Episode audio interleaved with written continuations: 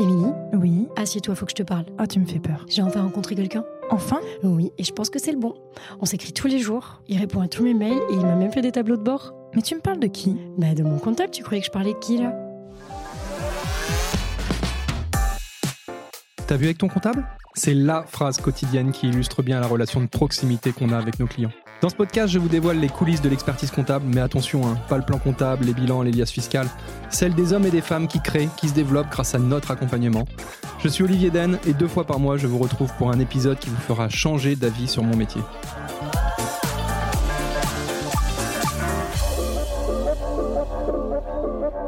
on n'a pas deux fois l'occasion de faire une bonne première impression. Je suis sûr que vous avez déjà entendu cette citation au moins 100 fois et les cabinets d'expertise comptable n'échappent pas à cette règle. Alors qu'il s'agisse d'acquisition ou de fidélisation de nouveaux clients ou encore du recrutement de nouveaux collabs, les experts comptables doivent soigner leur image comme n'importe quelle entreprise. Pourtant, c'est quelque chose qui ne s'improvise pas et on n'a pas forcément appris ça dans notre cursus. Alors que vous ayez simplement besoin d'un site internet, de carte de visite ou tout simplement de conseils, je ne peux que vous inciter à aller rencontrer Classe 7, à aller voir Sten et toute son équipe. Ils pourront vous proposer des solutions innovantes et pertinentes. Le gros plus, c'est qu'ils ont une vraie connaissance métier et une vraie maîtrise de notre secteur d'activité. Enfin, si vous savez pourquoi Classe 7 s'appelle Classe 7, peut-être aurez-vous le droit à un petit cadeau de bienvenue. Allez les voir de notre part et vous pourrez bénéficier d'un audit de communication gratuit. Profitez-en et je laisse place à l'épisode.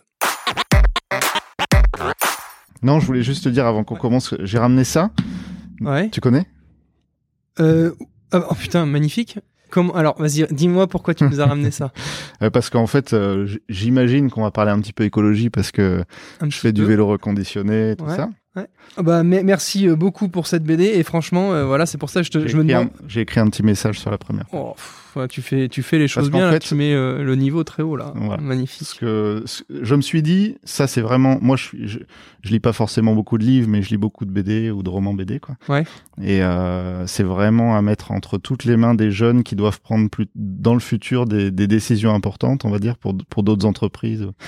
Et je me suis dit, je leur ramène ça, et plutôt qu'un objet euh, fétiche ou quoi, comme Pauline m'avait demandé, je me dis que si tu peux mettre ça à disposition de tous tes salariés, un par un, pour ceux qui veulent le lire, mm. Bah voilà, bienvenue. Bah, euh, merci beaucoup Bertrand, euh, c'est un super cadeau et ça c'est rarement dans ce sens-là. Des fois on offre des cadeaux à nos invités. Là c'est l'invité qui nous offre un, cadeau. Franchement, euh, on casse les codes aujourd'hui. Donc c'est la BD pour ceux qui ne le voient pas en direct, euh, Le Monde sans fin par Jean Covici. Donc il parle forcément d'écologie, de l'avenir de notre monde, de notre monde, etc., etc. Ça doit être. enfin on m'en a dit énormément de bien, bien et en fait bah, je suis comme un gosse parce que je voulais je voulais l'avoir. Et, ouais, et puis il y, y, a de quoi lire et puis c'est mm. pas vraiment une BD comme les autres parce que c'est c'est une, une, discussion en fait entre Blin, le, le dessinateur et Jean Covici. Donc tu apprends beaucoup, vraiment. Okay, ouais. Cool. Et donc accessible pour même, même pour ceux qui lisent pas forcément de livres. Ouais, bah et puis bah, moi qui suis en train de, de faire l'apprentissage de la lecture un peu, je sais pas si on a le droit, si c'est consensuel de commencer avec les BD, mais on va lier l'utile à l'agréable et euh, même si Alice, euh, ma fille, ne apprend juste à lire, et ben au moins euh, on lira les, on lira les images et voilà. Bon super. On a fait les choses complètement dans le désordre. Euh, Aujourd'hui, pour cet épisode euh, de T'as vu avec ton comptable, on, on accueille euh, Bertrand. Alors, bah nous, Bertrand, on s'est rencontrés, une fois n'est pas coutume, en tant qu'ancien de l'ESCA. C'est ça. En tant qu'ancien de l'ESCA, il y a un club Vendée ESCA, qui malheureusement ou heureusement, c'est un peu créé pendant le Covid. Donc c'est vrai qu'on a eu euh, une période, un démarrage un peu compliqué. Ça fait quelques temps qu'on ne s'est pas euh, euh, rassemblé, je dirais. Mais c'est vrai que on s'est rencontrés là-bas. donc je trahis aucun secret en disant que tu as fait l'ESCA, toi, à l'époque. Oui, exactement. Est-ce que tu peux, Bertrand, nous dire un petit peu ton parcours scolaire sur la fin et professionnel, et puis mm. où t'en es aujourd'hui? Dis-nous. Bah donc, après avoir passé mon bac scientifique, j'ai décidé de faire l'ESCA. Et puis, euh, sans trop savoir euh, euh, vers quelle étude ou spécialisation me diriger, et puis à un moment, je, je me suis dit, c'est vrai que j'aime, j'aimais la voiture à l'époque. J'étais passionné de voiture à l'époque, c'est un peu moins le cas aujourd'hui. Et et et donc il y avait la chaire de de ch- management des réseaux automobiles. Management des réseaux auto, qui est une chaire en effet à laquelle j'ai indirectement participé moi. euh, alors j'ai pas fait la chaire auto, mais j'avais participé à un tournoi de gestion organisé autour toi de la chaire auto. Ouais, ouais. Et j'étais par- Icar. Icar, exactement. Moi aussi, J'étais parti fait. à Amsterdam. Alors j'étais parti à Palm Beach. Ah ouais, putain, comme quoi. Et ça fait partie, euh, d'ailleurs, j'ai mon beau-frère Guillaume Lamour, euh, avec qui on était partis ensemble euh, là-bas. je m'en souviens à Amsterdam, parce qu'on était d'ailleurs allé dans les endroits très connus d'Amsterdam, faire des choses très connues également, et également participer au concours que j'avais gagné et je l'avais mis dans mon CV. Je l'avais mis dans mon CV. Euh, tout comme le tournoi de gestion des experts comptables, c'est un truc, quand tu gagnes ça, tu, le fais valoir. c'était ICAR, c'était un tournoi de gestion de concessions automobiles avec des écoles du monde entier. Exactement. C'est un beau tournoi. Et c'était mm. sponsorisé par Toyota à l'époque. Mm, à mon époque aussi. Ouais. incroyable. Les bons souvenirs. Ouais, donc toi, t'étais parti là-dessus. Voilà, c'est ça. Donc c'était promo 96-2000. 4 ans à l'époque. Euh, ah oui. Oui, on n'était pas encore au niveau bac plus 5 euh, européen. C'était bac plus 4. Et, euh, et donc forcément après ça, je me suis fait embaucher d'abord dans un groupe Jardins euh, donc qui est devenu Sika, euh, Sika Motors, quelque chose comme ça. Et puis rapidement, en fait, je suis reparti euh, chez Volkswagen France où j'avais fait des stages. Et puis là-bas, ben, de fil en aiguille, je suis devenu euh, un, un, analyste marketing et petit à petit spécialisé aussi dans les prévisions du marché automobile. Hmm. Donc mon job, en fait, c'était d'expliquer le marché automobile à aux marketeurs et d'expliquer les études de marché qu'on achetait cher à tous les chefs de produits et autres quoi. Et aussi aux directeurs de marque et etc. Tu sais que c'est marrant, on n'en a pas parlé de ça, mais c'est exactement euh, le stage que j'ai fait en Allemagne. Moi, j'ai travaillé euh, six mois chez BMW à Munich, et c'était justement sur les prévisions euh, ventes moto monde. Et en fait, euh, quand j'ai fait ça, j'ai su d'ailleurs ce que je voulais pas faire. Ah d'accord, ah bah moi j'adore ça. Parce que j'ai pas été, euh, j'ai pas été euh, super fan du truc. J'étais plus soit dans la vente en direct, soit dans complète. Mais ouais, la prévision, j'arrive même plus à me souvenir d'ailleurs comment ça se disait en allemand. mais j'ai, ouais, j'ai pas, j'ai pas, j'avais pas accroché. Mais pour autant, c'était Olivier Hoffman, tu vois, ancien SK aussi. Mm-hmm. Pareil, cher auto, euh, et ça c'est là la force du réseau d'ailleurs, mm. parce que pour aller choper un, stage chez BMW Munich, euh, t'as quand même, Faut se lever tôt, ouais. ouais t'avais à l'époque quand même quelques élèves dans les rangs qui postulaient quoi. Puis là, euh, hasard des choses, il y avait un ancien de l'ESCA qui bossait là-bas, il a dit moi je cherche un ESCA pour faire un stage chez nous, j'ai dit banco, on y va. Ah moi je me rappelle même que quand je cherchais des stages, mm. à l'époque Peugeot et Renault ne prenaient pas de stagiaires si, si tu n'étais pas dans la première partie du tableau à l'ESCA. Ah au niveau des, notes. Quoi. Ah ouais. Euh, moi, j'étais juste au début de la deuxième, on va dire. Donc, je pouvais même pas postuler chez Renault et Peugeot. Finalement, j'ai terminé chez Audi, donc euh, ça me dérangeait pas du tout. et euh, donc j'adorais les prévisions de marché, j'adore les chiffres euh, et euh, c'est pour ça que je suis devenu analyste et que ça, je, savais bien les expliquer. Et euh, donc ben, après ça, le, je suis parti chez Fiat en France, qui m'a demandé de créer en fait le même service qui existait déjà chez Volkswagen. Et puis un an, non, deux ans après, je suis parti créer le même service chez Fiat en Italie pour toute l'Europe là. Et donc en fait j'ai pris en charge la, la, gestion du processus de budget, parce qu'en fait euh, la première étape de pour créer un budget, bah, c'est de faire les prévisions. Ouais. Donc euh, c'est ce que j'ai fait. J'ai fait ça pendant deux ans en Italie. Et ensuite, je suis parti comme directeur marketing euh, de, du groupe Fiat en, au Danemark. Puis la Suède, voilà. Trois ans là-bas. Et ensuite, j'ai euh, rencontrer ma femme. C'est ce que j'allais te dire, c'est là que tu as rencontré ta femme. Ok. Ouais. Qui était hollandaise. Et donc, on est parti euh, s'installer. Euh, à l'époque, on pensait pour la vie à Utrecht. Et où, j'ai aussi travaillé pour, pour Fiat. et là, j'étais responsable de, des marques Jeep et Alpha. D'accord. Voilà. C'est un, un, sacré euh, parcours dans l'automobile quand même, avec des postes qui mm. peuvent euh, laisser, euh, enfin qui, qui, qui, impressionnent quand même, qui laissent rêveur. On va voir dans le deuxième partie de notre entretien que t'es, je vais pas dire que t'es parti du tout au tout quoi, mais t'as as tenté l'aventure entrepreneuriale et tu vas nous raconter ce que tu fais aujourd'hui.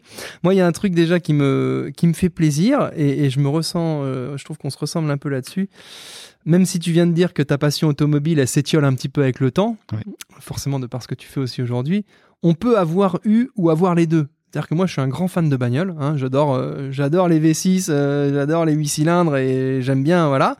Mais je suis un fervent partisan et acteur de l'écomobilité aussi. Bien sûr, bah, bien sûr. Et d'ailleurs, c'est là-dessus que se cachent, mais ils, enfin, ils ont raison aussi, en disant, tu sais, les vrais fans de bagnole qui ont des gros moteurs, machin, qui roulent 2-3 000 par an, kilomètres, C'est pas eux le problème en termes de pollution. Non, non, je crois que dans la vie tout n'est pas noir et blanc. Je pense qu'on a, on a, on est dans une société qui est très polarisée. Binaire, ouais. ouais. Et en fait, euh, tout n'est pas noir et blanc. On peut très bien, euh, comme comme moi, euh, être très proche des idées écologistes et, Mm. et, et, et pour autant aimer la voiture. ouais.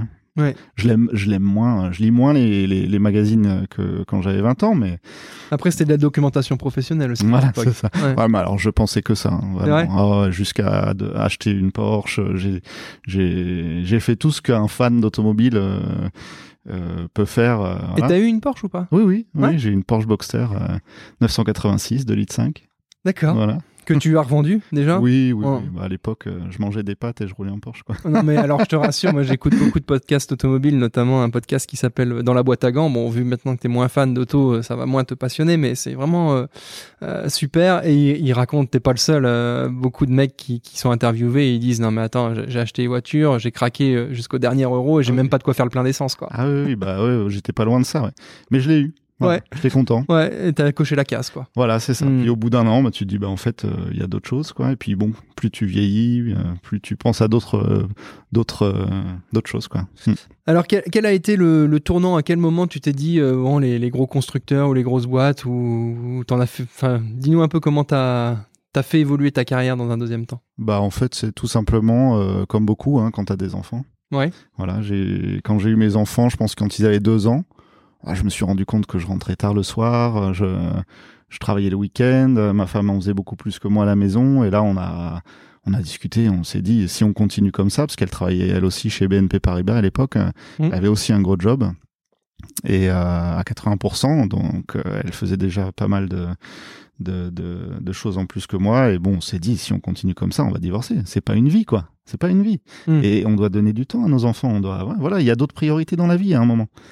Donc, euh, c'est de là que c'est venu. Je me suis dit, C'est à, quel âge à peu près euh, pour tes enfants que tu vous êtes posé cette question? à quel âge avait, quel Ouais, quel âge avaient les enfants, pardon Deux ans. ouais. Deux Ouais, ans. Vers deux ans. hmm. Bah, disons que deux- euh, le premier avait deux ans, le deuxième avait six mois. Voilà. Donc, c'est à ce moment-là où tu bois du Red Bull quand tu pars le matin. Et c'est là que c'est pas très sain dans la démarche. Quoi. où tu te dis, il y a un Hmm. truc, il y a un truc à changer. Hmm. Et, et c'est là que j'ai pris le temps. Je me suis dit, ok, donc première étape, c'est sûr, je ne veux pas devenir PDG de cette entreprise. Ouais. Euh, oui, parce que, c'était l'étape d'après. hein. bah oui, voilà, c'est ça. Ouais. ouais. Et il me l'avait dit. Et mais euh, bon, ça me faisait pas du tout rêver, Mm. plus rêver. Ça me faisait rêver quand j'étais jeune, mais bon, c'était plus ça les, les priorités dans Ah, ma tu vie. voyais plus les, les contraintes supplémentaires que ça allait t'apporter ou les risques que, que le statut euh, Ouais. en tant que tel. Puis j'avais surtout la frustration de pas avoir assez de temps avec mes enfants en fait. Hmm. Donc, euh, donc là, je, je me suis demandé un petit peu ce que je voulais faire. Et puis, euh, depuis que je suis, depuis que j'ai quitté l'ESCA, j'aurais tellement voulu euh, même créer mon entreprise dès, dès, dès la sortie de l'école. Mais à l'époque, je pouvais pas. Financièrement, c'était impossible Mm. parce que, mine de rien, on peut en parler après. De créer une entreprise, c'est quand même des risques à prendre. Tu peux pas toujours les prendre euh, à, à tous les moments de la vie. Et quand j'étais jeune, c'était pas possible. Donc, euh, j'ai croisé une entreprise qui était fournisseur à l'époque anglaise qui travaille avec moi euh, en, en Hollande donc Mm. qui euh, à qui j'ai proposé en fait de de créer leur leur filiale hors Angleterre. Donc c'était euh, On était sur quel secteur d'activité là? donc là euh, c'est une entreprise qui organisait des événements de vente privée pour concessionnaires automobiles. En fait aujourd'hui dans dans les le, le- dans les concessions automobiles du fait du gros changement dans le média mix euh, qui était euh, 90% TV euh, il y a 30 ans et qui, est, qui est devenu euh, beaucoup plus numérique aujourd'hui et donc avec des temps de réponse du consommateur beaucoup plus dilués on va dire euh, tu peux plus envoyer euh, des tas de personnes dans une concession pour des portes ouvertes grâce à une campagne télé. Ça n'existe plus. Donc les portes ouvertes aujourd'hui, ils continuent à le faire, mais ça, ça, ça, ça, ça crée plus le trafic que ça créait dans le temps. Donc ils sont obligés de, créer d'autres, euh, d'autres, euh, d'autres événements, dont les événements de vente privée, où tu vas inviter ton client et tu vas le faire passer par un processus en fait de vente qui fait que euh, ben, on pouvait quand je vendais ces événements on savait que en envoyant tel type d'invitation avec telle qualité on avait 2% de réponse Mm. et sur les 2% donc de clients qui venaient en concession après une formation vendeur ça, ça Mm. inclut aussi une formation vendeur on avait 60% de conversion. Ouais, donc c'était, euh, pa- passe-moi le terme, un bête et mathématique, c'est-à-dire que tu mets tant de budget sur la table, ça va permettre d'envoyer tant, on a un taux de conversion à 2%, puis, euh, Ouais. et- puis 60%, et donc euh, avec une marge par véhicule de temps, et bah, ton opération elle est rentabilisée ou elle l'est Ouais. pas. quoi. Et ça, c'est le rêve de tout entrepreneur de pouvoir euh, mettre de l'argent sur la table en sachant déjà à l'avance combien tu vas vendre. Quoi. Ouais, bah, c'est marrant parce qu'on a beaucoup de, de créateurs d'entreprises, nous, qui nous titillent un petit peu sur ce point-là, où ils nous disent, bah tiens, est-ce que c'est intelligent pour moi de dépenser ça? Est-ce que c'est pertinent de, de mettre, euh, alors je prends toujours l'exemple, euh, 1500 balles euh, dans les pages jaunes, machin. Je dis, bah c'est très simple, tu prends ta marge par dossier, enfin, ou par, euh, pour ta presta que tu vends, et tu te dis, est-ce que je vais réussir à rentabiliser la dépense que je fais, quoi? Et à chaque fois, je prends l'exemple, nous, en tant que cabinet expertise comptable, à l'époque, en fait, euh, euh, les pages jaunes, ça nous ramenait un ou deux dossiers par an. Ouais. Voilà. Et donc je dis bah voilà, oui, ça peut paraître cher 1500 balles, mais en fait avec les un ou deux dossiers par an que je rentre, Mm. bah, ça me rentabilise Oui, ma, truc page jaune. Euh, et voilà. Et en fait chaque année, il faut se poser la question euh, est-ce qu'on est encore dans le dans ce calcul ou pas? Et puis, euh, sur, en ça dépend aussi. euh, sur certaines choses, tu dois prendre des risques, d'autres moins. Mm. Mm. Et là, c'est vrai que ce produit-là, il était génial. Et il continue à le vendre euh, partout. euh, toutes les concessions automobiles de France font des ventes privées. Et il y avait trois acteurs en France. C'est ce que j'allais dire, c'est un, un- ce qu'on appelait à l'école un oligopole. C'est Voilà. deux, deux, trois acteurs Voilà. qui verrouillent le marché. Voilà. Donc ça fonctionne, euh, ça fonctionnait très bien et ça continue à fonctionner très bien. Ok, ok, ok. Et, euh, et donc on, on en vient, on en vient à, à ton projet ou pas encore Oui, bah oui, oui. En fait, donc euh, ce qui s'est passé, c'est que de la Hollande, en fait, euh, où, où j'avais commencé cette entreprise, on, on a grossi rapidement. On est passé rapidement euh, de mémoire. On était à 2 millions d'euros de chiffre d'affaires. On avait embauché 10 personnes, et donc il était temps de créer une, une filiale hors Angleterre, et je pouvais la créer soit en Hollande, soit en France. Donc j'ai dit à ma femme, bah, c'est le moment ou jamais. Si tu veux qu'on retourne, en- enfin qu'on retourne, qu'on aille vivre en France, on peut, on peut le faire. Mais mes parents étant ici. Euh, au Sable d'Olonne. Ah oui, c'est ça on- ton attache, t'as une attache familiale. Ouais. je- on est revenu ici et on a d'abord euh, profité de ça pour euh, réaliser un des rêves de ma femme qui était de euh, gérer euh, un- une entreprise de chambre d'hôtes. On pensait à un mini camping, des choses comme ça, et on, on a on a décidé de de- d'ouvrir euh, des des gîtes en fait, Ouais, chambre plus que d'hôtes, chambre ouais. Et donc j'ai créé cette cette filiale pendant un ou deux ans jusqu'à ce que le Covid arrive en fait. Ouais. Et euh, le Covid euh, a fait qu'on pouvait moins voyager, alors que là on commençait, à- on, vendait dans 14 pays, hein, pas que en France. Ouais. Donc je voyageais beaucoup et hum, donc euh, tout ça s'est arrêté. Et puis en fait les, les stocks euh, dans les concessions euh, sont toujours très bas. Ouais. Et quand un concessionnaire n'a pas de stock, euh, Ça il n'a rien pas de besoin. ventes privées, bah ouais, il y avait rien à écouler quoi.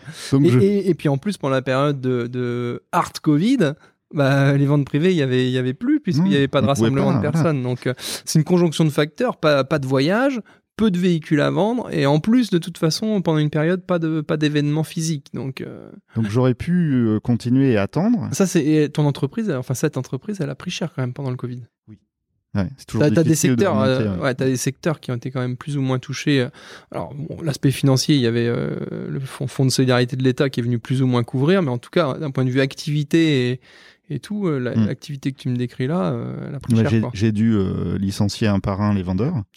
Mais c'est en faisant ça, ce process, que je me suis rendu compte qu'on vit quand même dans un beau pays et que lorsqu'on est licencié économiquement, on a Mm. quand même beaucoup d'aides et de possibilités pour rebondir, Mm. soit retrouver un boulot, soit créer une entreprise. Et en fait, euh, est arrivé le moment où j'ai pu proposer également à mon entreprise de, de fermer en fait l'entreprise française qui, qui vendait plus à ce moment-là. Et, euh, et donc euh, moi-même d'être licencié économiquement et pouvoir rebondir vers Ouais, le Tu rêve. avais un statut de directeur général ou de président ça, de la filiale ouais. française. C'est ça. Et donc, euh, ouais. Mais tu avais quand même un statut salarié, Salarié, ce qui fait que oui. ça t'ouvrait le droit Ouais. aux indemnités chômage, parce que c'est toute ça. la difficulté. Mais tu sais, euh, je pense que c'est quelque chose vers quoi on va évoluer en France, parce qu'il y a quelques voix qui commencent à, à, à monter et qui disent ah c'est pas normal que les dirigeants chefs d'entreprise et tout ça euh, euh, qui euh, dans certains cas en plus cotisent enfin bref n'aient pas le droit à, à cette indemnisation chômage etc quoi. Eh oui. tu vois il commence à y avoir pas mal de choses notamment pour des des, des, des chefs d'entreprise qui seraient amenés à malheureusement terminer en liquidation ou quoi à ce qui est des aides euh, je crois d'ailleurs, alors c'est architecnique et je l'ai, je l'ai lu il y a, il y a pas si, enfin il y a assez longtemps donc j'ai oublié, mais je crois que quand tu avais des potentielles allocations chômage et qu'entre-temps, tu as une ta boîte qui est partie en liquidation, tu peux aller rechercher tes anciens droits à liquidation. C'est c'est une nouvelle, tu vois, euh, dispo- nouvelle disposition Mm. euh, qui, qui va justement dans le sens de, euh, bah oui, il faut aider les gens qui sont dans la merde. Et ça, en France, on, on fait quand même pas mal. Mm. On fait quand même pas mal. Donc, euh, donc voilà. Donc à cette époque, euh, ma femme ayant créé, euh, donc euh, donc c'était quoi, trois ans après euh, la création des gîtes, euh, elle arrivait à se faire un salaire, et on s'est dit, bah, c'est à moi de prendre le risque. Euh, j'ai, j'avais la possibilité de prendre ce risque, et aussi grâce à- grâce aux, aux aides. Euh, et j'ai décidé de le faire dans un euh, domaine que je euh, comment dire je pratiquais euh, depuis euh, mon passage à Copenhague au Danemark Ouais. qui est le vélo en fait. Je fais beaucoup de vélo. Depuis que j'ai vécu au Danemark en fait euh, où, où la ville était à Copenhague où la ville était vraiment faite pour ça puis après euh, bien sûr en Hollande également j'ai décidé de, de faire tous les trajets que je pouvais faire à vélo Mm. donc aujourd'hui c'est pas le cas parce qu'il pleuvait euh, euh, comme pas Bah possible là, euh, juste avant que tu arrives, il y a eu, euh, c'est même, plus une drache, hein, mais c'est euh, dans le nord, on, on appelle ça une drache, mais là c'était très violent. ouais.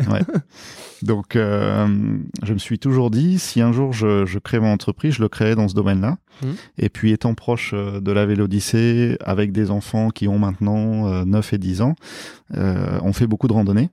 Et les meilleurs vélos de randonnée pour moi sont en Hollande. Et euh, je me suis dit, il y a peut-être quelque chose à faire. Parce qu'aujourd'hui, quand on fait de la randonnée ou alors du vélo taf, hein, c'est-à-dire quand on va au travail euh, tous les jours à vélo, euh, et qu'on va acheter un nouveau vélo chez un vélociste, on trouve 80% de vélos électriques. Et aujourd'hui, le vélo musculaire est, est, est devenu le- l'entrée de gamme des, de ces vélocistes. Donc, si on veut un bon vélo musculaire, ça approche vite les 2000 euros. Euh, on le trouve pas et quand on le trouve, c'est pas forcément sa taille. Et j'ai vécu ça aussi. Donc euh, assez régulièrement, déjà en tant que particulier, je ramenais des, vélos de Hollande pour euh, les utiliser, puis les revendre, puis m'en racheter un mieux, etc. Donc je savais que ça se vendait bien, même à des prix euh, assez élevés. Et je me suis dit, on va tenter, on va tenter l'aventure. Alors attends, il y, a- il y a plein de sujets là que j'ai mis euh, sur mon papier au fur et à mesure de, de ce que tu nous annonçais. Euh, la, la première chose euh, sur laquelle je voulais revenir, c'est l'histoire de. Tu, tu as dit euh, Copenhague, la ville qui est faite pour ça, qui est faite pour ça, le vélo. Quoi. Oui. J'ai envie de te demander, ouais, qu'est-ce qui rend la ville si différente au niveau donc justement infrastructure vélo et qui fait que ça fonctionne là-bas le vélo? Et qu'est-ce qui fait que sur des villes comme Paris, alors moi, bon, je suis pas fan de Paris euh, comme ça, mais j'entends souvent dire ça a été complètement merdé au niveau de la circulation voiture-vélo. Oui, Alors, et pour autant, et pour autant, il suffisait de s'inspirer de ce qui, enfin, exactement. comme un bouquin, pas mais- réinventer la roue, quoi. ouais. Alors justement, qu'est- qu'est-ce qu'il y a de bien euh, en Hollande qu'on a du mal à retrouver chez nous, euh, en tout cas dans les villes. euh, Hollande et Danemark, ouais. En fait, déjà, bon, tu as des infrastructures euh, exemplaires, c'est-à-dire que non seulement ils font des infrastructures, mais les gens qui les font font également du vélo. Oui. Euh, ce qui n'est pas, pas le cas encore quoi. ici. Ouais, d'accord. C'est-à-dire qu'ici, beaucoup de gens qui vont prendre des décisions sur euh, les infrastructures euh, ne les utilisent pas, forcément. Mmh, Voilà. C'est clair. Donc, quand on les utilise, ben, même toi ici, alors c'est pas pour dire ici, mais dans toutes les villes c'est comme ça. il y a des passages difficiles qui Mm. rendent la vie difficile tous les jours, tous les Ouais. jours, tous les jours. Donc c'est difficile de prendre la décision, premièrement, de prendre son vélo euh, pour aller au, au boulot tous les jours, quand tous les jours on a un passage où on risque sa vie. euh, Ah non, mais alors là, ce que tu racontes, en plus, c'est particulièrement clair et évident ici. Nous, globalement, au sable, c'est pas mal fait, mais en fait, il suffit d'un seul endroit où ça merde pour gâcher ton bien trajet. sûr, Et moi, à titre purement égoïste perso, tu sais, t'as le rond-point de la vannerie, qui est le gros rond-point à l'entrée des sables. Et ben, en fait, t'as des pistes cyclables qui arrivent de, de quasiment tous les endroits autour de ce rond-point. Mais par contre, le rond-point est absolument pas euh, foutu pour justement permettre la circulation des vélos. Et en Mm. fait, même s'il y a des super pistes cyclables en, avant, en amont, À un moment, il n'y a plus rien. ce rond-point, il est mais archi dangereux, quoi. Mm. Archi dangereux. Alors, ça va s'améliorer et je peux te dire que même ici, hein, j'étais dans une réunion à propos de, enfin avec la ville euh, encore ce matin, Mm. ils font vraiment des gros efforts, Mm. Euh, mais bon, ça prend du temps, quoi. Donc Ouais. ça, c'est une première chose. Euh, la deuxième chose euh, qui est essentielle, c'est que euh, dans ces deux pays, à peu près partout, ils ont euh, fait le trajet voiture plus long que le trajet vélo. Donc en fait, par exemple à Copenhague, quand on veut aller au- d'un bout à l'autre du centre de Copenhague, Mm. c'est tout droit en vélo, Mm. alors qu'en voiture, on doit faire tout un grand tour. Donc ça prend moins de temps en vélo que en voiture. Mm. En fait, ça, c'est le secret. C'est ce qui devrait être fait partout. Et on a peur ici parce qu'on se dit oui, mais les automobilistes vont pas être contents, mais en fait, on va créer des, des cyclistes, beaucoup, beaucoup plus de cyclistes qui vont être très contents de ça, quoi. Et euh, c'était pareil pour euh, pour euh, en Hollande où on habitait. On, tout le monde amenait son enfant de tout temps euh, à vélo parce que tout simplement c'était juste impossible de l'amener en voiture. C'était euh, des bouchons énormes pour, Oui. pour ceux qui les amenaient en voiture euh, parce qu'ils avaient fait le- la chose compliquée pour les voitures et c'était beaucoup plus simple pour les vélos. Je crois que c'est vraiment euh, un point essentiel qui est Il y a, il y a une- notion aussi euh, d'héritage et d'éducation. C'est vrai que tu as l'impression qu'ils ont ce, ce bah, justement, c'est pas un phénomène, mais cette, cette culture vélo depuis euh, très longtemps et c'est ancré en eux, quoi. Et, il y a aussi le respect euh, de l'autre. Et, le, et, et le respect du matos aussi, j'ai l'impression, parce que quand tu as les garages vélo là-bas, ils sont relativement bien. euh, Alors d'ailleurs, on le voit, c'est ultra impressionnant. Les garages vélo en Hollande, c'est immense. C'est pire qu'un parking de grand supermarché chez nous, quoi. Mm. et euh, ils te mettent tous les vélos et, et les gens, euh, il y a, il y a peut-être, mon- enfin, je sais pas, je me trompe peut-être, mais moins de problématiques de vol et tout ça, parce qu'apparemment, euh, dans les grandes villes, notamment en Mm. France, c'est l'enfer. Apparemment, nous, alors, on a la chance d'être à peu près épargnés euh, par ça, Ouais. sauf l'été où il faut quand même euh, faire un petit peu gaffe, mais nous ici, on est, on on n'est pas embêté. Moi, mon vélo, je le laisse devant, je l'attache, euh, terminé. J'ai pas besoin de mettre 14 cadenas, quoi. Non, ils ont beaucoup de problèmes de vol aussi là-bas. Ouais. Mais en fait, euh, ça a été organisé pour pour euh, en fait si on laisse son vélo dans la rue, on se, on se le fera voler comme à Paris. Mais euh, euh, ils ont créé des parkings euh, sécurisés euh, avec caméra, même parfois avec des gens euh, à l'entrée du parking qui surveillent. Euh, Un Vinci vélo, quoi. ah oui, non mais c'est ça, c'est ça. Je crois qu'à Utrecht d'ailleurs, euh, sous la gare, t'as le plus grand parking à vélo d'Europe ou quelque chose comme ça ou du monde, je sais plus. Mais c'est, euh, je voudrais pas dire de bêtises, mais c'est des milliers, et des milliers de vélos euh, qui peuvent être euh, donc euh, garés euh, de façon sécurisée. Euh, autre chose que j'avais noté donc pendant, pendant ta présentation juste avant, tu parlais donc de Vélodyssée. Est-ce que tu peux rappeler un petit peu à nos auditeurs, ceux qui connaissent pas, euh, ce que c'est que la Vélodyssée Et puis chez nous, et donc chez nous, elle, elle passe dans le coin. Hmm. Ouais, parce que ça, j'ai, Ouais. je, je vois pas exactement le tracé. Re- Redis-nous. Donc ça. Et en fait, la Vélodyssée, c'est le nom européen, c'est l'Euro Vélo 1. Mm. Donc il y a des grandes routes européennes euh, à vélo, euh, et ça donc c'est la première qui va du Cap Nord jusque euh, jusqu'au Portugal. Je crois que c'est 11 000 km. Ça traverse la Norvège, ça part en Irlande, ça revient euh, par Roscoff en France. Euh, et je crois qu'il y a un bon millier de kilomètres, à mon avis, euh, en France, de Roscoff jusqu'à Hendaye. Et donc, euh, ça fait toute la côte, toute la côte ouest. Ouais. Et ça passe en Vendée. Et je veux pas être chauvin, mais je pense que la partie vendéenne est parmi les plus beaux passages de la Vélodyssée en France. D'accord. Donc, euh, ok. Et puis donc, tu nous disais, euh, tu parlais vélo de rando. Euh, Vélo de rando, parce que, alors, euh, juste pour remettre les choses dans le contexte, bon, moi, j'ai toujours fait beaucoup de vélo, euh, aimé ça. Euh, le vélo, ça s'est quand même vachement démocratisé et on en parle beaucoup plus depuis le Covid, j'ai l'impression. Mm. Alors, je sais pas. D'ailleurs, il y, a qu'à vente- euh, a qu'à voir les, les stats des vendeurs de vélos. Hein. Euh, sur les dernières années, ça se porte euh, pas trop mal. Mais euh, il y, a, y a plein de pratiques différentes dans le vélo. Tu vois, les, t'as les cyclotouristes, hein, les, les purs et durs euh, qui regardent le Tour de France, euh, qui font la, la course avec les copains le week-end. T'as ceux qui font du VTT.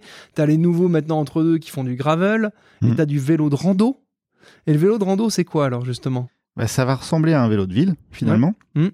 Mais ça va être équipé euh, comme un vélo de course. Donc euh, on va avoir des, euh, si, on, si on parle un petit peu technique, des boîtiers de pédalier à roulement externe qu'on trouve sur des vélos de course.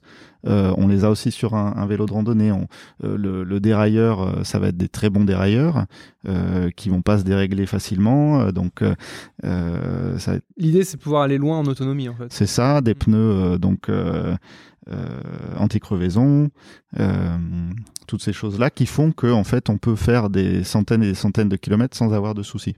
Les pneus anti-crevaison, euh, ça fonctionne comment? Bah la plupart du temps, euh, c'est euh, il y a une marque qui est connue pour ça, euh, qui est Cheval Bœuf. Euh, ça va être une lame en Kevlar en fait su- sous la bande de, de roulement Ouais. qui protège des des agressions extérieures quoi en fait. D'accord. Donc et- ça, va être quelque Et elle chose. va être plus ou moins grosse en fonction de, de la gamme de pneus que tu achètes. Ok. Euh, alors justement, donc euh, toi, tu as souhaité donc euh, te lancer dans l'entrepreneuriat. Euh, c'est quoi, c'est quoi ton pitch Si tu avais 2-3 minutes pour présenter ton entreprise, puisqu'en plus tu dois savoir le faire, puisque là, euh, hein, ça fait quand même maintenant euh, quelques temps que tu es, dans le coin à développer le business. Donc le pitch, tu as déjà dû le faire auprès de plusieurs fournisseurs, clients, institutionnels. Alors fais-nous ton pitch pour ta vue avec ton comptable. Oui, ça marche. Mais en fait, c'est c'est simple. Je crois que euh, aujourd'hui, toute entreprise euh, qui se crée doit aussi penser au côté euh, responsabilité sociétale et environnementale. Et pour moi, c'est très important. Donc, et je me suis dit, si je veux vendre des vélos, je veux pas simplement acheter des vélos neufs, les revendre, des vélos qui vont être pour 80% d'entre eux euh, ou des, des cadres au moins euh, fabriqués en, en Asie et je veux pas faire partie de cette économie là. Ah, et pour en revenir à, l'histoire des bagnoles en début euh, dont on parlait, euh, les, les, les, les pros euh, vieilles voitures, Porsche, etc. te disent aussi la voiture la plus écolo, c'est celle qui existe déjà. Oui, c'est ça. Et On en fait, ça pas. marche pareil pour les vélos. Hein. C'est ça, exactement.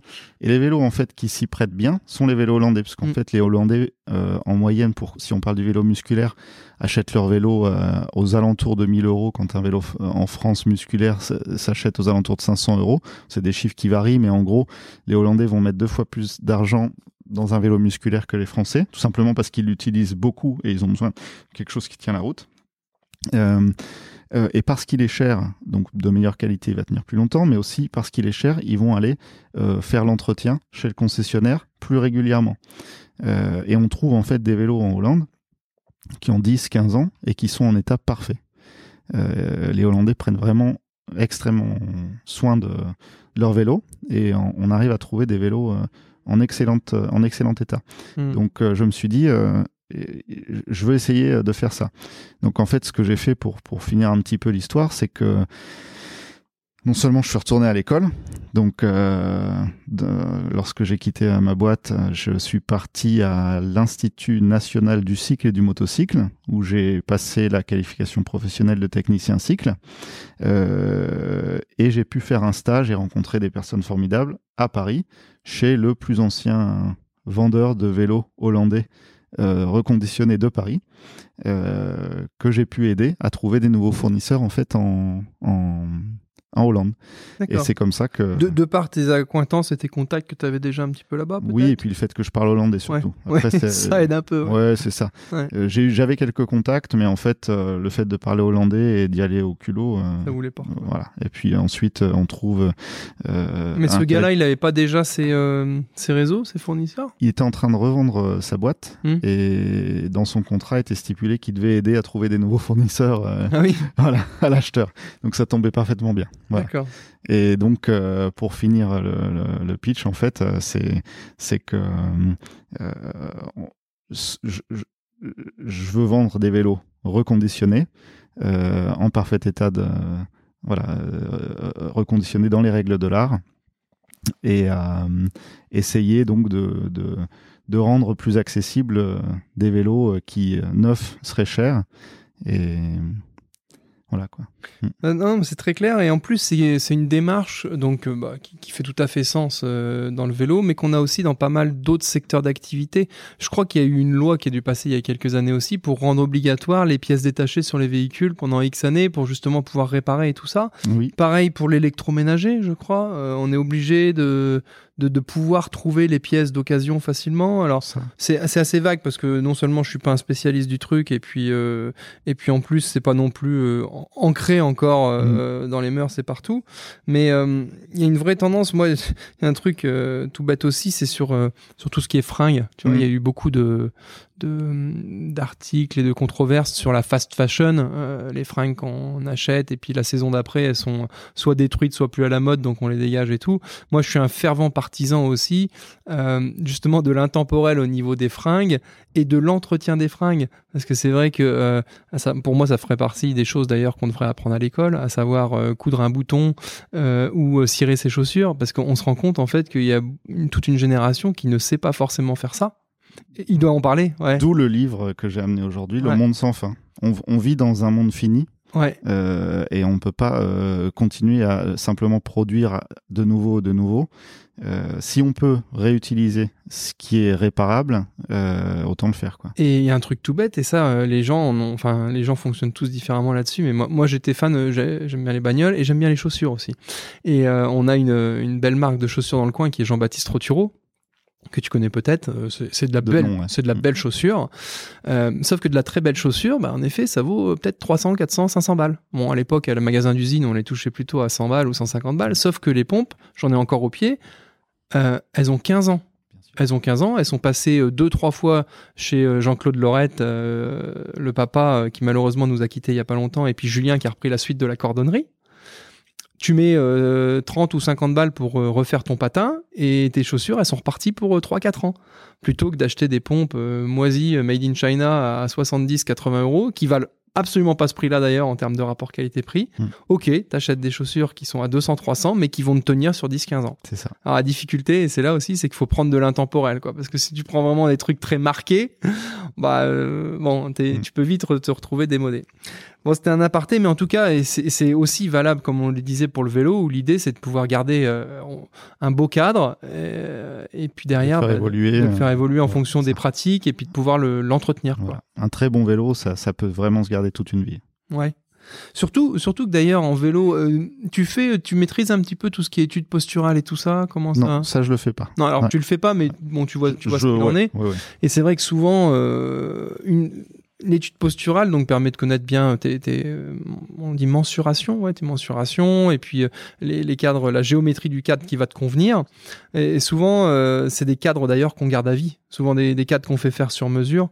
Euh, derrière, euh, on peut adapter en fonction de la pratique. D'ailleurs, on va mettre des pneus plus ou moins euh, roulants et puis des monoplateaux plutôt de plateaux. Mais le, cadre, souvent, on le fait, on, le garde à vie. Où je voulais en venir. alors, justement, toi, qu'est-ce que tu proposes dans, ton entreprise et, et en quoi tu vas te démarquer un petit peu d'un vendeur de vélo tel qu'on le connaît classique? Ben, C'est-à-dire qu'aujourd'hui, euh, déjà premièrement, sur le fait que je vends du reconditionné Oui. et pas du neuf. T'as Donc- rien en neuf? Non. Enfin, si, j'ai- des- j'ai un vélo euh, en bois. euh, Ah oui. euh, oui, tu l'as vu, je crois. Qui est neuf, qui vient d'une forêt gérée écologiquement en Allemagne, mais c'est plutôt un vélo marketing pour les entreprises, pour mettre leur logo, euh, choses comme ça. C'est pas un vélo de randonnée.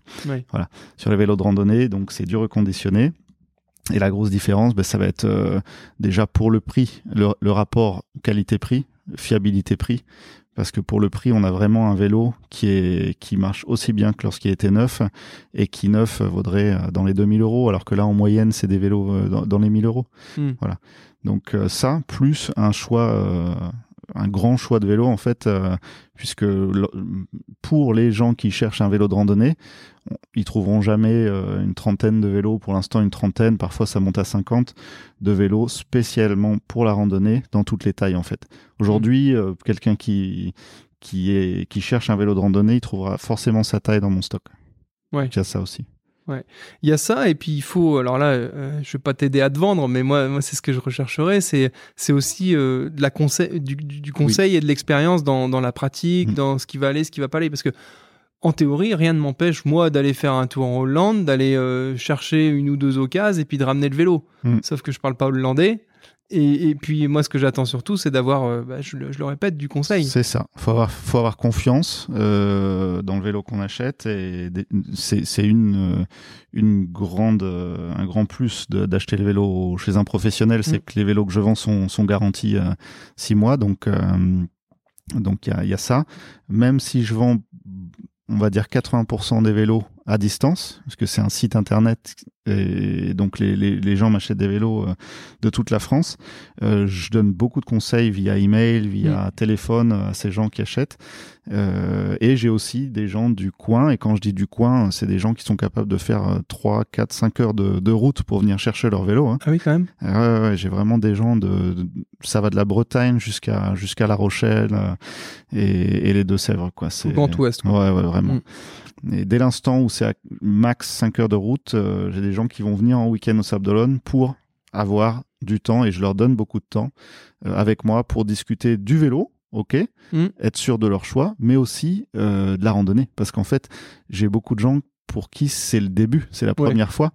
Donc ils sont contents de pouvoir di- discuter avec quelqu'un qui a un petit peu plus d'expérience et qui va leur donner des conseils sur euh, euh, ben, euh, comment, euh, quelle tente acheter, par où commencer, comment faire de la randonnée avec des enfants, parce que pour le coup, je suis un peu spécialiste avec mes enfants.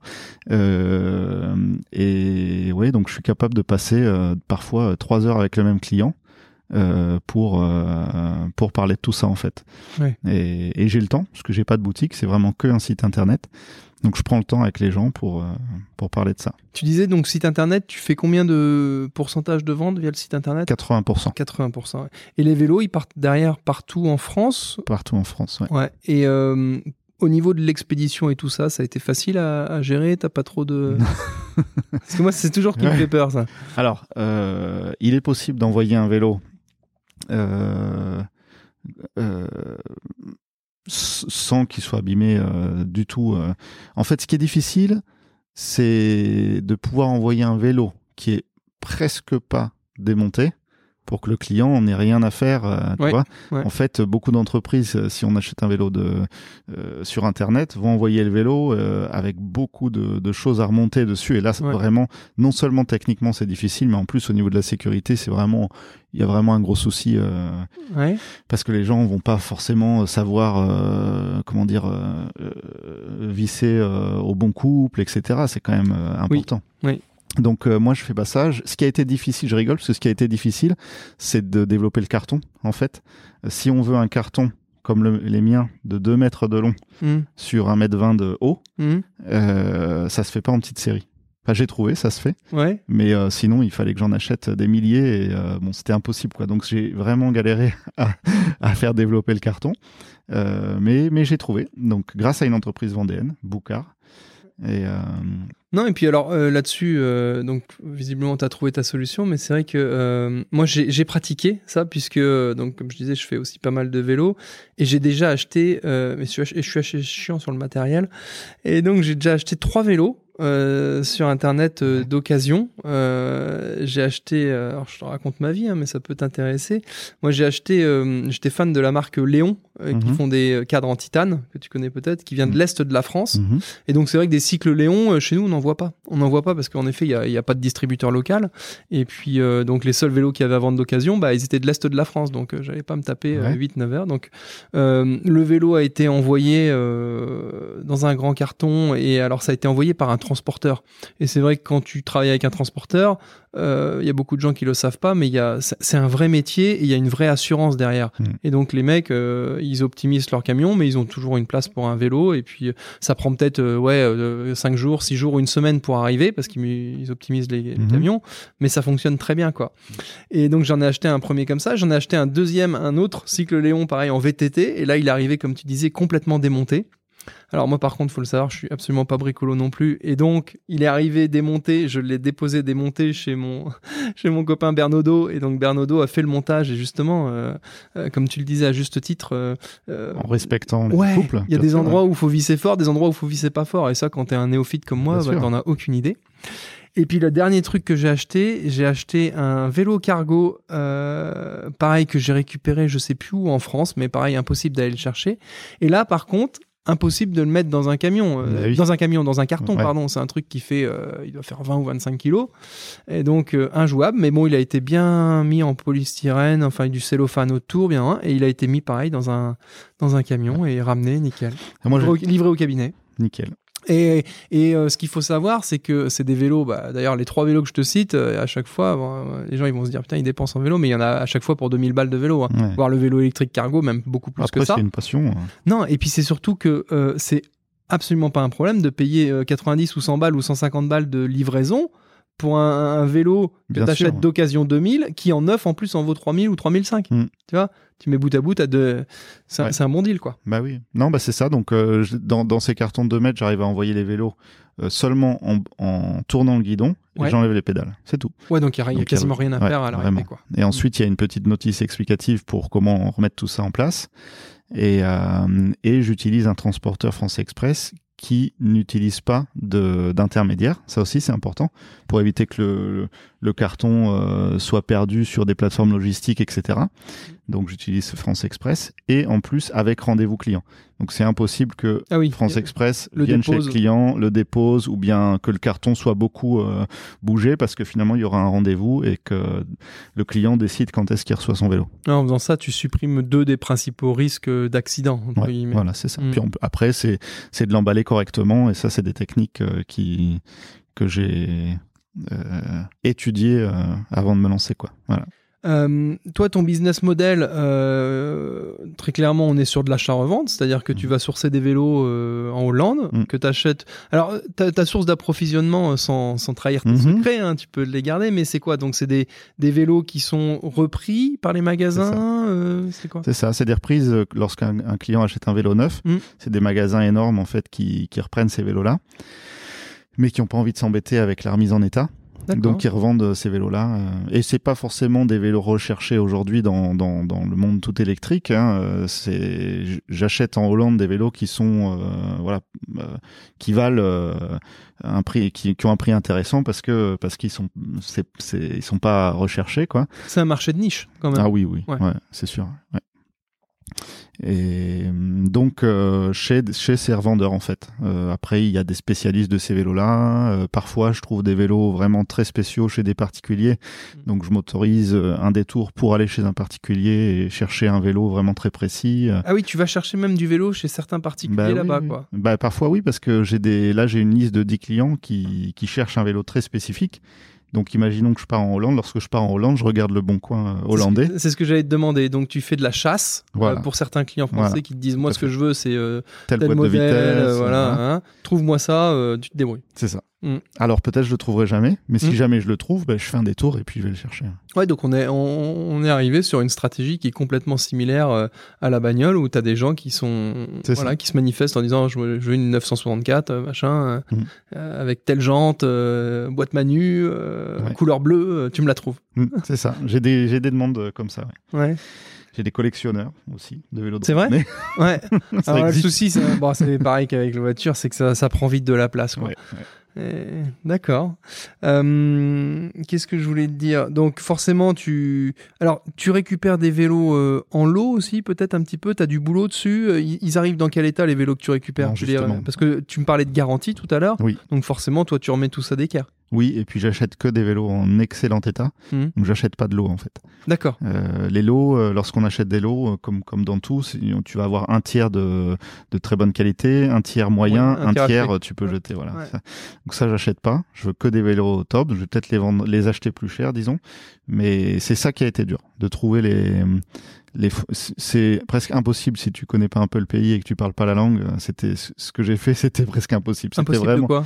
de trouver ces spécialistes de ces vélos-là qui acceptent de te vendre que du bon vélo. Il faut quand même établir une euh, euh, comment dire une, une Oui, une relation avec ces gens-là. Voilà, c'est ça. Donc euh, c'est vraiment c'est vraiment difficile, mais j'ai trouvé euh, ouais, pas mal de fournisseurs et, et j'en trouverai encore. euh, ouais. Qu'est-ce qui a été le plus compliqué pour toi dans, dans le lancement de ta boîte et, euh, et tout ce projet entrepreneurial? Je crois que le plus dur pour moi, c'est de devoir prendre des décisions tous les jours, Mhm. non-stop. Tu es toujours en train de prendre des décisions pour tout. Bon, j'ai ma femme qui m'aide parfois à, à prendre certaines décisions, mais tu te dis quand même que t'es pas un surhomme et qu'à un moment ou à un autre, tu vas prendre une mauvaise décision, mais tu sais pas laquelle. Ouais. Et ça, ça c'est dur. Parfois, je, je me dis, euh, ça me fatigue. J'aimerais, euh, c'est pas mal d'être deux dans ce cas-là pour pouvoir balancer et se dire, euh, là, euh, qu'est-ce que tu ferais euh. Je trouve ça, c'est le, le plus dur quand t'es Ouais, seul. ouais, Bah Ouais. c'est, c'est le principe de l'association hein, qui présente des avantages et des inconvénients, mais c'est vrai qu'en matière d'avantages, partager sur les soucis et puis prendre les décisions à deux, des fois c'est Mm. un peu plus reposant, ouais, c'est clair. Donc heureusement, j'ai et ma femme et mon meilleur ami qui, euh, qui m'aident lorsque je suis bloqué. Est-ce que euh, est-ce que tu as déjà, euh, certainement, hein, mais euh, une, euh, histoire sympa à nous raconter euh, via un client, un truc qui t'a particulièrement marqué, euh, une vraie source de satisfaction depuis le début du lancement de ta boîte? Est-ce qu'il y a... Oui. Alors oui, euh, Déjà, premièrement, 100% de mes clients sont super sympas. Ouais. ouais.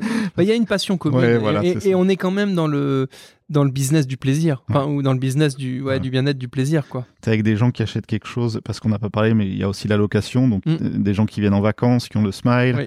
Euh, et euh, ouais, on partage les mêmes, les mêmes passions. Donc vraiment, avec chaque client, j'ai eu euh, des bonnes discussions. Et, euh, donc ça, c'était génial.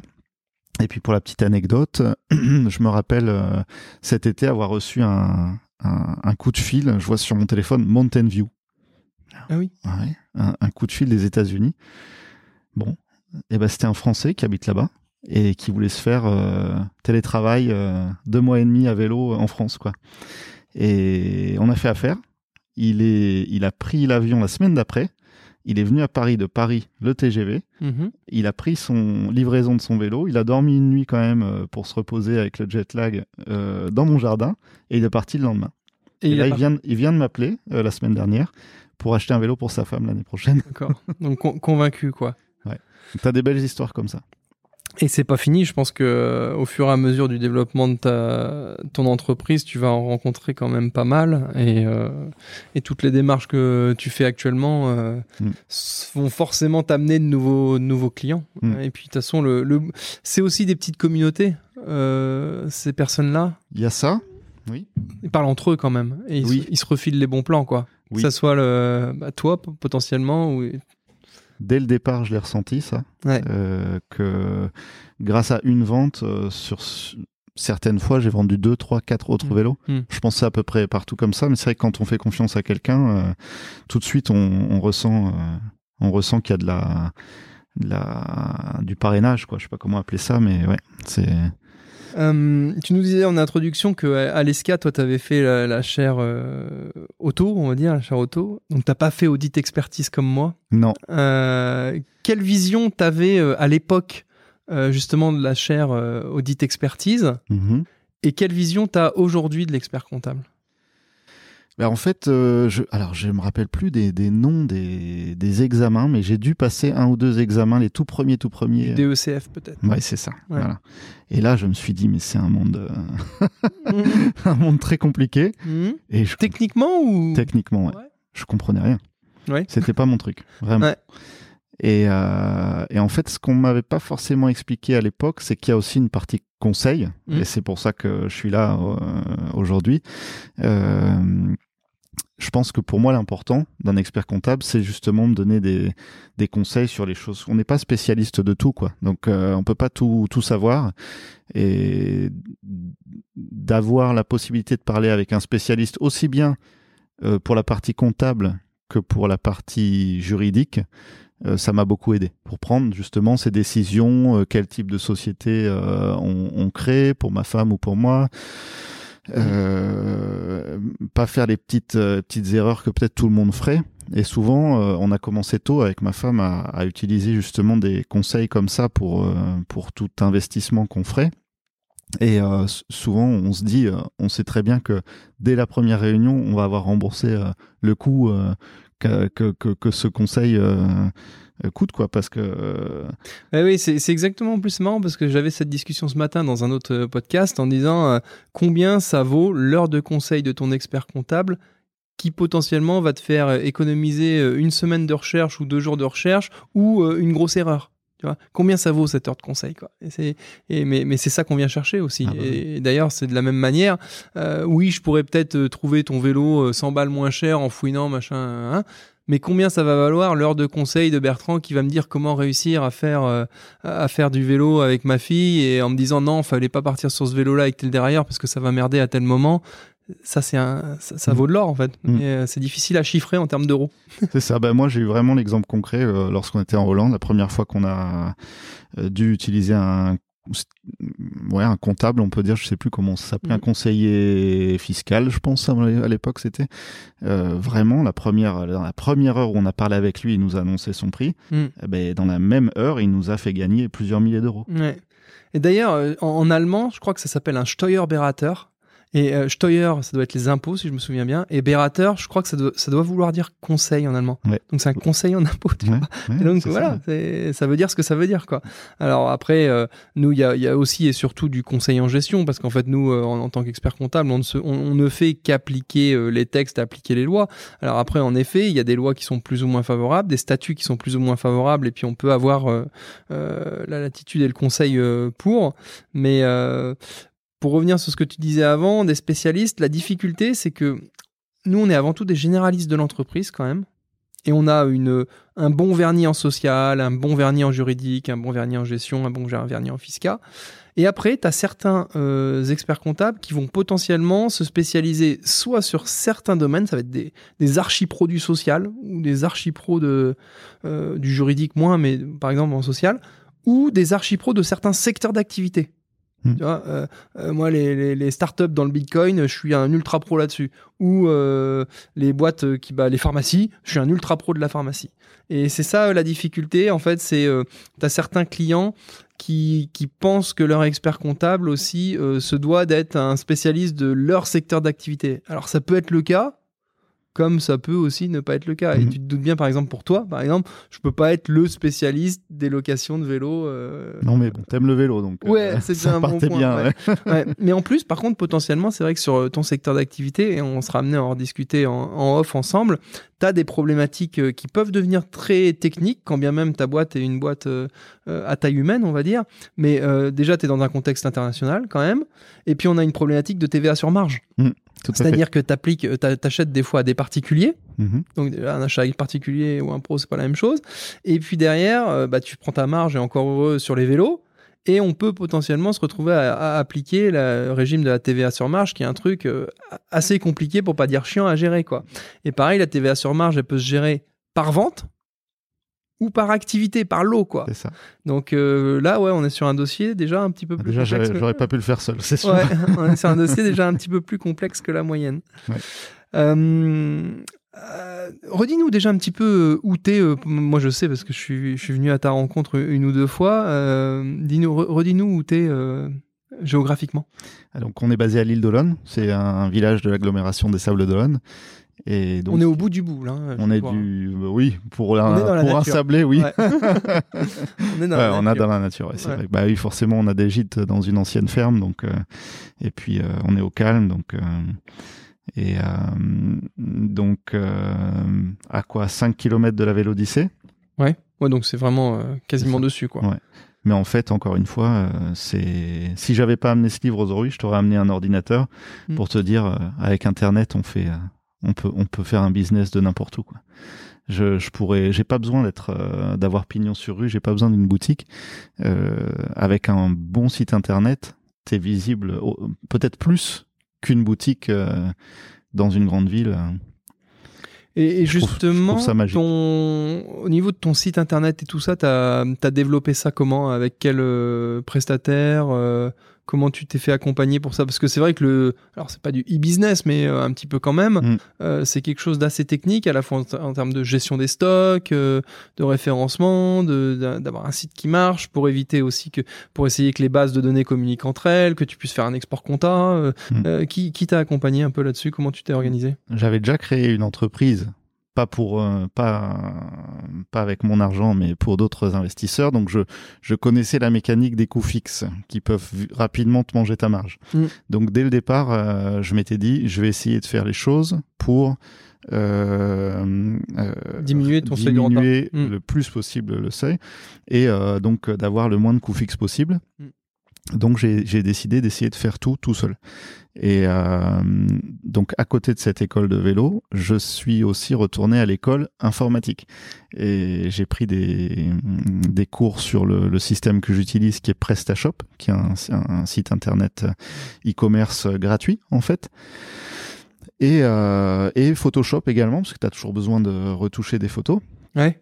D'ailleurs, euh, cette semaine, euh, on, je suis invité à une euh, table ronde à La Roche-sur-Yon pour parler de ça, de la reconversion grâce au numérique et grâce à la formation au numérique.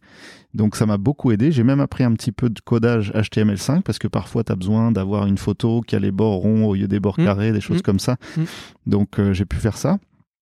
Et je me suis dit, je le fais jusqu'à ce que j'ai plus le temps. Et là, euh, bah, depuis un mois, ça y est, j'ai embauché, disons embauché. Je, je paye euh, un prestataire Ouais, un qui va m'aider pour une toute petite partie chaque mois parce que je commence à avoir trop, puis avoir certaines choses qui traînent parce que c'est trop technique pour moi. Mais à l'origine, j'ai commencé euh, seul et c'était c'est faisable. Ouais, et C'est- le meilleur moyen aussi de, de quand, alors je vais pas dire conserver la main, puisque la meilleure preuve c'est que tu, tu délègues derrière, mais de, de savoir ce qu'il en est. Oui, Et c'est ça. peut-être aussi pour bien donner le cahier des charges à la future personne qui va t'aider là-dessus. quoi. Comment tu l'as trouvé d'ailleurs ce, ce sous-traitant ou ce prestataire pour t'aider? Euh, pour des décisions comme ça, Mhm. j'aime bien prendre le temps. Donc ça Ouais. fait au moins trois mois que je regarde et tout ça. Et en fait, j'ai trouvé euh, quelqu'un qui était au tout début de PrestaShop, qui a commencé à 14 ans comme conseil euh, PrestaShop. euh, et qui est euh, qui est vraiment euh, très très très calé, euh, qui faisait partie, je sais plus, des 50 premiers utilisateurs de PrestaShop en France, donc Mhm. euh, qui est très calé, mais euh, c'était pas facile de le trouver. Donc euh, petit à petit, peut-être par chance, je l'ai trouvé sur internet. Il a un site internet et on a parlé, ça a bien euh, fonctionné et donc euh, donc avec lui, je suis sûr d'avoir les bons conseils. Euh, on approche, euh, on approche euh, de l'heure d'échange. Euh, tu sais que dans ce podcast, on, on essaye toujours de, de- de se passer des bons plans et des tuyaux. Euh, avant que je te demande un petit peu tes bons plans dans le coin ou ailleurs d'ailleurs, moi j'ai envie que tu me briefes parce qu'on qui se ressemble sachant, mais j'ai beaucoup de, de parents d'enfants comme nous. J'ai envie de te demander comment on s'organise pour bien faire de la rando vélo avec les enfants. Mhm. Quels sont les points clés Parce que c'est un truc en toute franchise avec toi que- qui me tente, qui me tente autant qu'il me fait peur. Ouais.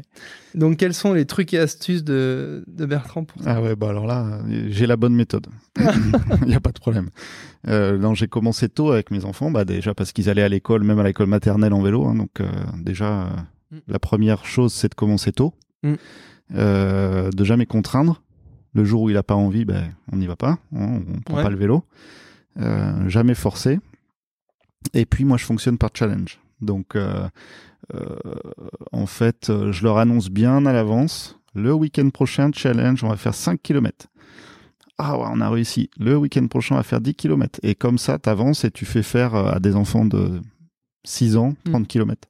L'autre Ah oui. jour, on est parti avec un enfant de 5 ans et demi à Saint-Gilles-Croix-de-Vie. Et... Mais ça se prépare. D'accord, ouais, ouais, ouais. Euh, je transpose les choses parce que bah, ma petite Alice, elle a 5 ans et demi aussi. Elle est bien affûtée niveau sport. hein. Tout marche pas nickel, mais au niveau de la motricité du sport, ça marche bien. Je la vois pas aller à Saint-Gilles en vélo. 30 km. Ouais, je la vois pas aller à Saint-Gilles Je en pensais vélo. pas qu'on allait le faire. Ah ouais. Mais alors justement, tu dis, je pensais pas qu'on allait le faire. C'est quoi ton plan B? Si jamais à un moment il dit, ah non mais euh, je suis cramé, j'en peux plus, papa, euh, tu m'énerves. euh. Il y aurait eu un plan B. On pouvait appeler la maman ou quoi, Ouais. qui n'était pas avec nous, euh, qui, qui serait venue. Ouais, ouais, non, il faut un plan B. ouais. Dans ce cas-là, hein, dans ce cas-là. Mais avec mes enfants, j'ai fait, j'ai fait comme ça. J'ai fait 5 km, 10 km. après, euh, bon, euh, donc euh, de chez nous, l'aller-retour Sauveterre, c'est une vingtaine de ou Mm. 18 km, quelque chose comme ça. Allez, on va à Sauveterre à vélo. Au début, ils me disaient, mais tu es fou. Et aujourd'hui, on va à Sauveterre à vélo, mais Mm. sans, sans Mais problème. là, t'as fait un aller-retour ce week-end où t'es allé quelque part? Euh, ce week-end, non. Ce week-end. Non, non, parce que tu me disais 30 km. Ah, c'était il y a quelques euh, mois de ça, ouais. Non, non, excuse-moi. pas de Et, euh, problème. Et euh, ouais, donc euh, d'y aller petit à petit. Et puis ensuite, euh, commencez pas forcément avec des vélos faciles. Euh, hein, ça sert à rien d'investir euh, dans des super vélos euh, Mm. pour commencer. Déjà, on ne Mm. sait pas si ça va plaire. hein. Après, Mm. l'enfant aussi a le droit de dire, bah non, c'est pas mon truc. hein. Et ça deviendra peut-être plus tard, d'ailleurs. C'est ça. Mm. Donc moi, j'ai commencé avec des vélos lourds pour mes enfants. Et vraiment, euh, là, moi, je suis parti. Bah, tu parlais de vélo en titane l'année dernière. Je suis parti en vacances avec eux. J'avais un vélo en titane qui était plus léger que leur vélo, quoi. Ouais. Donc, euh, Ah bah, très me clairement, un mauvais bon- père. un, un- un- un bon cadre en titane, euh, ça, ça peut faire du très bon vélo. Et, et un vieux cadre acier bien gros, bien lourd, euh, il te casse les jambes. Ouais. Ouais. Et après, une fois que c'est installé et qu'ils prennent du plaisir à partir en randonnée, là tu passes au vélo sympa. euh, Donc qui va peser, là c'est où on en est avec mes enfants, qui pèse 2-3 kilos de moins qu'un vélo que tu peux trouver en supermarché. Il va être deux fois plus cher forcément, hein, mais Mm, mm. c'est du de la super qualité d'aluminium et, euh, et qui a deux vitesses de plus. Là, j'ai un enfant qui a un vélo 8 vitesses, l'autre 10 vitesses, et ça aussi, ça change la vie. Surtout quand on part avec des vélos chargés, hein, parce qu'ils ont aussi leur sacoche, etc. Donc, euh, et le jour où ils ont eu ces vélos-là, bah, pff, ils ont dit c'est formidable, c'est tellement facile. Ouais, et quand tu dis on part avec les sacoches, tu mets quoi dans tes sacoches? Ah ben ça dépend un petit peu où tu vas, mais euh, Bon, tu fait- peux mettre le pique-nique si tu fais un aller-retour sur la journée, oui c'est ça, mais en fait ben, ou euh, sinon la tente. alors la tente, c'est tu sais que je loue donc euh, des vélos de randonnée, Mm. tout équipés, et les clients qui partent en, en randonnée vont partir avec le vélo, les cinq sacoches, donc avec la sacoche euh, du guidon également, euh, tente, euh, serviette, matelas gonflable, euh, duvet, euh, réchaud, gaz. euh, Qu'est-ce qu'on a encore? Ben, tout, le- tout le nécessaire de réparation. Euh, donc voilà, il y a, il y a quand même pas mal de choses. Et on, je- petit petit conseil pour ceux qui veulent faire de la randonnée euh, pensez à vos sacoches comme des pièces de la maison. Donc, tu as une sacoche euh, où tu as tes affaires pour euh, te- t'habiller, etc. Tu as une Tu scindes sacoche cuisine, voilà, Mm. tu as une sacoche. Euh, ça marche à peu près. Après, il faut équilibrer, hein, forcément, mais ça marche à peu près. Puis les enfants, bah, je mets deux sacoches à l'arrière, petites, et devant, je mets leur duvet et, et, et le matelas dans des petites cages, quoi. Impressionnant. Euh, j'ai malheureusement, alors ouais, c'est un peu, moi, moi, le leitmotiv, c'est de progresser dans la vie, et c'est vrai que je suis toujours euh, très attiré par ces, euh, par ces défis-là. N'ayons pas peur des mots, euh, partir euh, en, en vélo, euh, puis après bivouaquer, etc. Euh, c'est quelque chose que je regarde beaucoup sur les réseaux sociaux parce que ça me plaît, je sens que j'ai tout ça au fond de moi, mais j'ai pas été euh, élevé, éduqué là-dedans, Mm. et je suis très peu bricolo, tu vois. Et on dit quand même, euh, ce qui est important, c'est quand même d'être assez spartiate et bricoleur pour pouvoir se démerder, quoi. Et, et bon, voilà, ça m'attire autant que ça me fait peur, mais tu vois, ce que tu me racontes là, ça me rebooste et j'irai bien un jour quand même. Alors, faut y aller progressivement et, et je pense aussi, ce qui peut être intéressant, c'est d'être accompagné par quelqu'un quand même qui maîtrise. Comme je disais, moi, je suis pas un autodidacte et par contre, j'apprends très bien, très vite, je pense, au contact des gens qui maîtrisent. Mhm. Ça, ou euh, par- faire des petites randonnées. Tu vas doucement, tu- au, au début tu fais des petits parcours, tu n'es pas obligé de te- tout prendre, et puis euh, tu vas prendre euh, Hmm. le, euh, tu vas apprendre en, en faisant, et puis ensuite pour ce qui est de la réparation, je dirais qu'un bon vélo euh, qui est bien préparé euh, par un professionnel euh, avant que tu partes, Hmm. avec des pneus anti-crevaison qui vont Hmm. bien, Normalement, t'es pas embêté. normalement t'es pas embêté. Ouais, là-dessus, ça me fait qu'à moitié peur parce que c'est vrai que je, je roule quand même euh, un petit peu, voire beaucoup pour certaines personnes. Et en fait, moi, je, je casse quasiment jamais de matos, je perce jamais. Par contre, là, on arrive à un autre conseil Ouais. quand tu pars en, en- en randonnée avec des enfants. Mm. C'est que les enfants ont l'habitude de faire des bêtises. Quand on arrive à un camping, par Mm. exemple, ils pourraient partir avec leur vélo et puis faire les bêtises avec les autres et puis le jeter et tout ça. Mm. Donc, il y a vraiment, et même les clients à qui je loue des vélos de randonnée pour enfants, j'ai cinq minutes avec l'enfant pour lui expliquer que euh, si son vélo casse. Les vacances, elles vont être euh, Ah oui. euh, impactées. Ouais, ouais. Euh, On, va pas sauter dans les bosses à côté du camping. voilà. Donc au début, ça c'est un petit peu difficile Ouais. pour les enfants à comprendre parce qu'ils ont un joli vélo, ils ont les sacoches, on arrive au camping, ils veulent un petit peu faire les, les intéressants. Euh, je les laisse un petit peu faire les intéressants, mais en ligne droite, quoi. On, on prend le moins de risques Ouais. possible. Ça, pour le coup, ça m'est arrivé d'avoir un, un, un accident euh, euh, entre deux enfants dans un camping, Ouais. comme ça peut arriver Ouais. entre deux vélos. Mais bon, euh, bah, du coup, ça nous a tout décalé le voyage parce que j'ai dû réparer un, un frein, j'avais pas le bon outil, etc. Donc ça, c'est une chose à faire attention. Bon, on aura eu pour finir les, les conseils euh, basico-basiques, euh, mais avec un regard affûté euh, pour comment bien randonner, et notamment avec les enfants. Pour terminer, comment tu vois ta boîte dans les années à venir et c'est quoi tes, tes grands projets pour l'année prochaine? Alors déjà de lancer euh, l'année prochaine, je, je pensais pas cette année que les ventes allaient démarrer aussi fort. Donc j'ai été beaucoup pris par euh, le, côté vente. J'ai voulu du coup euh, démarrer l'activité location doucement. Et à partir de l'année prochaine, on va démarrer plus fort, donc avec plus de vélos, euh, plus de présence sur les sites spécialisés. On devient Accueil Vélo, euh, qui est un label euh, de qualité de, du département et de la région même, qui qui permet d'être trouvé plus rapidement euh, par les gens qui font de la randonnée, aussi bien pour lorsqu'ils recherchent un réparateur ou un loueur. Mhm. Euh, donc présent sur le, les sites d'office de tourisme, etc. Euh, on commence, euh, donc ça c'est pour la partie location. On- L'année prochaine va être lancée euh, un- une deuxième étape du plan vélo sur, euh, sur euh, l'agglomération ici euh, pour aider les entreprises à offrir euh, ou acheter ou louer des vélos de fonction pour leurs Oui. employés. Mm. Donc ça, c'est une chose que je fais aussi avec euh, la ville des Sables d'Olonne. hein. On a des vélos euh, qui sont euh, en location pour l'instant, des employés qui veulent qui veulent absolument un vélo musculaire et pas électrique dans ce, ce plan-là. Donc j'aimerais beaucoup l'année prochaine un développer, comme je disais, la location. Deux, développer les ventes aux entreprises. J'ai aussi vendu des, des- des flottes de vélos à, à, à des détaillants, en fait. hein. C'est une chose que j'ai faite aussi pour, euh, durant mon stage à Paris. C'est-à-dire qu'il y a des gens comme... euh, bah, tous les revendeurs de- d'occasion, en fait, ça peut être euh, Leclerc Occasion, ça peut être euh, Happy Troc, je donne quelques, quelques noms comme ça, Ouais. qui euh, sont très malheureux parce qu'ils reprennent des vélos qui sont vraiment en mauvais état. Mm. Et même à 30 euros, ça part pas. Parce qu'ils sont tellement d'une enfin, en mauvais état. Et en quoi ils sont malheureux? Parce que on- Parce qu'ils aimeraient bien avoir des bons vélos. Ouais, parce que les vélos qu'ils ont repris là, et c'est vrai que j'avoue que quand, quand je vais des fois passer la porte d'Happy Troc ou autre pour euh, ne, ne citer que, c'est vrai que les vélos qui sont devant, euh, à quelques exceptions près, ils font, ils font pas le figure quand même. Non, c'est ça. Ouais. Donc, euh, je pense que ces, ces, ma- ces entreprises-là sont en recherche de bons vélos d'occasion. Pas Mm. des vélos de randonnée forcément, mais des vélos de qualité qu'on peut trouver facilement en Hollande. Et ça, c'est la, la deuxième étape du développement de mon entreprise. Ouais. La difficulté, c'est que là, tu vas être sur une stratégie de volume, quand Mm. même un petit Oui, peu. oui, plus. Et, et donc forcément, il va falloir des bras, quoi. C'est ça. Et donc là, ça va, arriver un jour euh, le moment où je devrais prendre la décision de rester seul ou pas. voilà. J'ai pas encore Et, pris la là- décision. et c'est là où tu viendras taper à la porte du Ouais. cabinet et aller consulter le service social pour dire combien va me coûter une embauche sur une simule de tant d'euros euh, par ça. mois. Et, si j'en ouais. si j'en arrive là, je serais vraiment Ouais. heureux. Et, combien faut que je vende de vélos par mois pour amortir le coût du ça. salarié? Classique C'est là où on voit tout le, le- le rôle de conseil également de l'expert comptable. Est-ce qu'il y aura des aides euh, au moment où tu vas embaucher euh, pour euh, justement subventionner cette première embauche? À voir. Ok. Mm. Euh, bon, on a fait un bon tour, je pense. Euh, Est-ce qu'il y avait euh, quelque chose que tu voulais rajouter sur lequel on a on n'a pas on n'est pas allé? Franchement, merci beaucoup pour le cadeau à nouveau. Ça me ça me touche beaucoup. J'ai d'ores et déjà hâte de, de le feuilleter.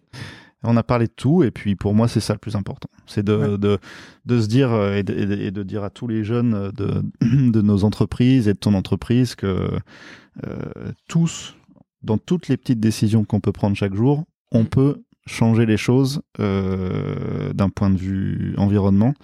Et donc, c'était le petit message avec ce livre. Bah, parfait. bah, merci beaucoup pour ce mot de la fin. On va rester là-dessus. C'est une conclusion par- euh, parfaite. Merci d'être venu nous voir. J'espère que tu as passé un bon moment. Ouais, En super. tout cas, je Merci. pense que tu avais plein de choses à raconter. Et puis, si vous voulez euh, parler vélo, euh, vivre vélo et être conseiller en rando, bah, vous savez où aller. Euh, voilà. Bonne Voilà. fin de journée à tous. J'espère que vous avez passé un bon moment. À bientôt.